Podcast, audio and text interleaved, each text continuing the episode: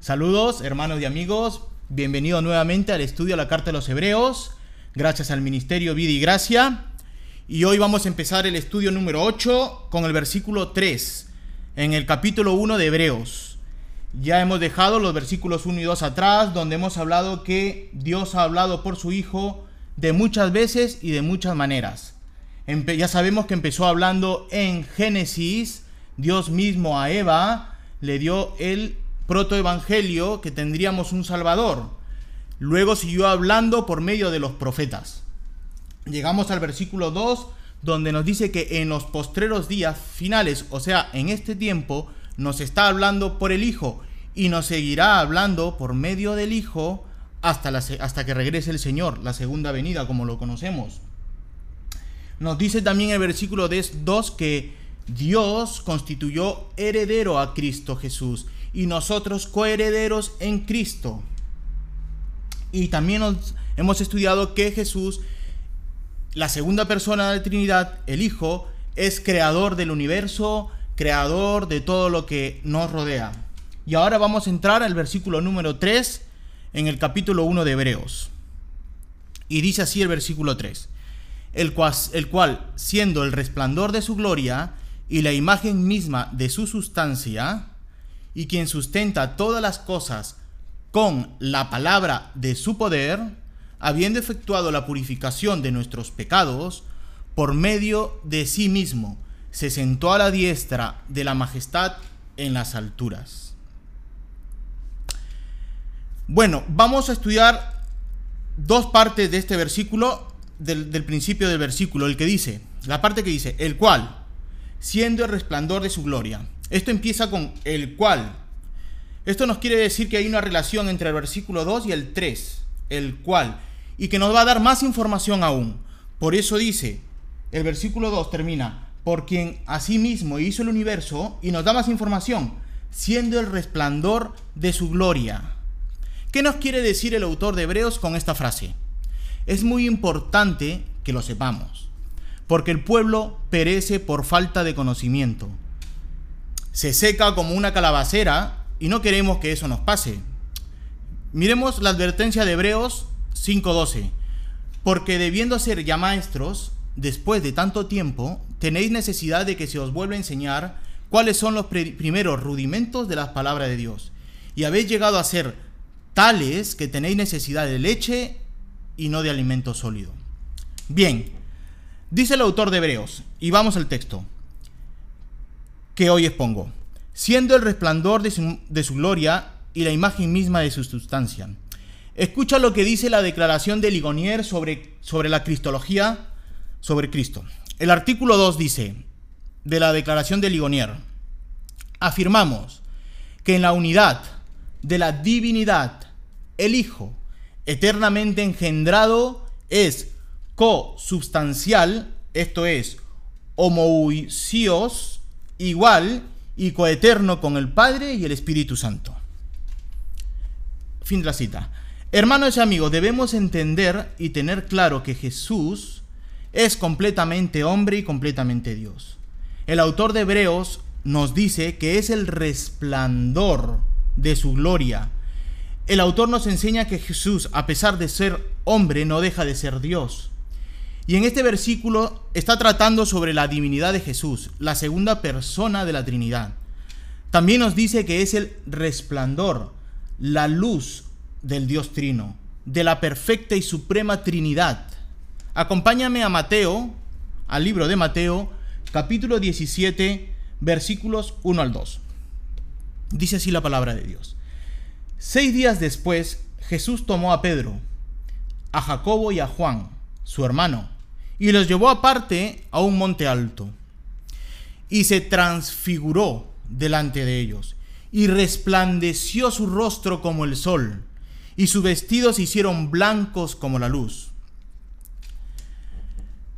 Esto nos hace recordar, recuerdan a Moisés en la roca, oculto, y pasa la, la, espalda de Dios, pasa y Moisés resplandece, Dios ve un, eh, Moisés ve un resplandecer. Es lo mismo que está pasando ahora con Jesús. En 2 de Corintios 4, versículo 6. 2 de Corintios capítulo 4, versículo 6 nos dice, porque Dios que mandó que de las tinieblas resplandeciese la luz, es Él que resplandeció en nuestros corazones para iluminación del conocimiento de la gloria de Dios en la faz de Jesucristo. Esto es lo que sucede cuando Dios, Jesús, el Hijo, la segunda persona de la Trinidad, entra en nuestras vidas, transformándolas en una nueva vida y vivir honrando y dando gloria a Dios. Ahora el versículo sigue. Y la imagen misma de su sustancia. Jesús no solo es el resplandor de la luz y la gloria de Dios, también es su misma sustancia divina del Padre y del Hijo, del Dios Trino. Jesús es Dios, la segunda persona de la Trinidad. Ahora, para poder entenderlo mejor y tener más luz, vayamos a la Confesión Bautista de Fe de 1689. El punto número 2 de la confesión dice, y cito, de Dios y de la Santa Trinidad. El Señor nuestro Dios es un Dios único, vivo y verdadero, cuya substancia está en Él mismo y es de Él mismo, infinito en su ser y perfección, cuya esencia no puede ser comprendida por nadie sino por Él mismo. Es espíritu purísimo, invisible, sin cuerpo, miembros o pasiones, el único que tiene mortalidad y que habita en la luz inaccesible.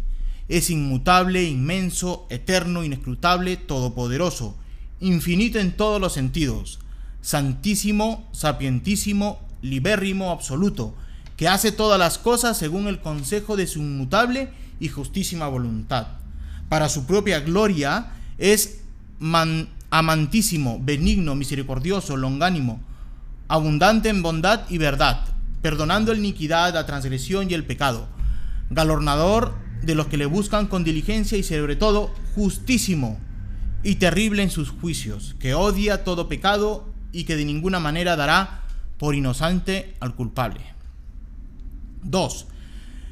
Teniendo Dios en sí mismo y por sí mismo toda vida, gloria, bondad y bienaventuranza, es todo suficiente en sí mismo y respecto a sí mismo, no teniendo necesidad de, ninguna de las criaturas que ha hecho, ni derivando ninguna gloria de ellas, sino que solamente manifiesta su propia gloria en ellas, por ellas, hacia ellas y sobre ellas. Él es la única fuente de todo ser, de quién y por quién y para quién son todas las cosas, teniendo sobre todas las criaturas el más soberano dominio para ser mediante ellas y para ellas y sobre ellas todo lo que le agrade. Todas las cosas están desnudas y abiertas a sus ojos su conocimiento es infinito, infalible, independiente de la criatura. De modo que para Él no hay ninguna cosa contingente o incierta. Es santísimo en todos los consejos, en todas sus obras y en todos sus mandatos. A Él se le debe por parte de los ángeles y los hombres toda adoración, todo servicio u obediencia que como criaturas deben al Creador, y cualquier cosa adicional que a Él le placiera demandar de ellos. Ahora escucha, hermano, amigo, oyente, y ponga atención al punto número 3 de la confesión. En este ser divino e infinito hay tres subsistencias. El Padre, el Verbo o Hijo Jesús y el Espíritu Santo. De una, claro, de una sustancia, un poder y una eternidad, teniendo cada uno toda la esencia divina, su propia naturaleza pero la esencia indivisa, que no se divide. El Padre no es de nadie, ni por generación ni por procesión. El Hijo es engendrado eternamente del Padre, y el Espíritu Santo procede del Padre y del Hijo. Todos, son, todos ellos son infinitos, sin principio, y por tanto son un solo Dios, que no ha de ser dividido en naturaleza y ser, sino distinguido por varias propiedades relativas peculiares y relaciones personales. Cada uno tiene su propia personalidad. Dicha doctrina de la Trinidad es el fundamento de toda nuestra comunión con Dios y nuestra consoladora dependencia de Él. Y termino la cita de la confesión. Nunca mejor explicado, hermano, amigo, oyente, que nuestros antiguos padres de la fe, en épocas de la Reforma. Cristo es parte de la misma deidad o sustancia que el Padre y el Espíritu Santo. Esto quiere decir que Jesús es Dios.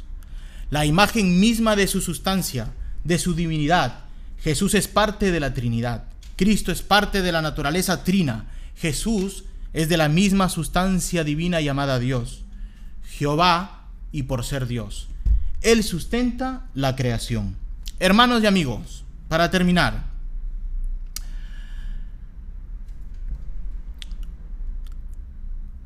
roguemos a Jesús que su luz transforme nuestras mentes y nuestros corazones. Jesús Dios de la misma sustancia y deidad que el Padre y el Espíritu Santo es quien nos salvó de nuestro pecado, muriendo en la cruz y pagando nuestra deuda con el Padre, dándonos vidas nuevas, resucitando en gloria, subiendo junto al Padre y sentado en el trono, gobernando a su iglesia, el universo. Así que demos gracias por su salvación. Oremos. Gracias Señor, gracias por tu palabra, Padre mío, gracias porque tú, oh Señor, nos estás creciendo, nos estás ayudando a crecer en sabiduría, Señor. Pero que no todo solo quede en la mente, Señor, sino que baje a nuestro corazón y podamos aplicarlo, Señor, en nuestra vida, en nuestra familia, en la iglesia local y en la sociedad, Señor. Gracias, Padre mío, porque tú transformas nuestras vidas y nosotros por medio de tu palabra podemos transformar, Señor, la sociedad, Padre mío. Gracias, Señor, gracias por tu palabra, gracias por estos momentos, gracias a los oyentes, Señor. Gracias, Padre mío, por tu salvación. En el nombre de Cristo Jesús. Amén. Gracias, amigos, hermanos, oyentes. Esto ha sido todo. Gracias al Ministerio Vida y Gracia. Y recuerden, visítenos en las redes sociales Radio Vida y Gracia. Saludos.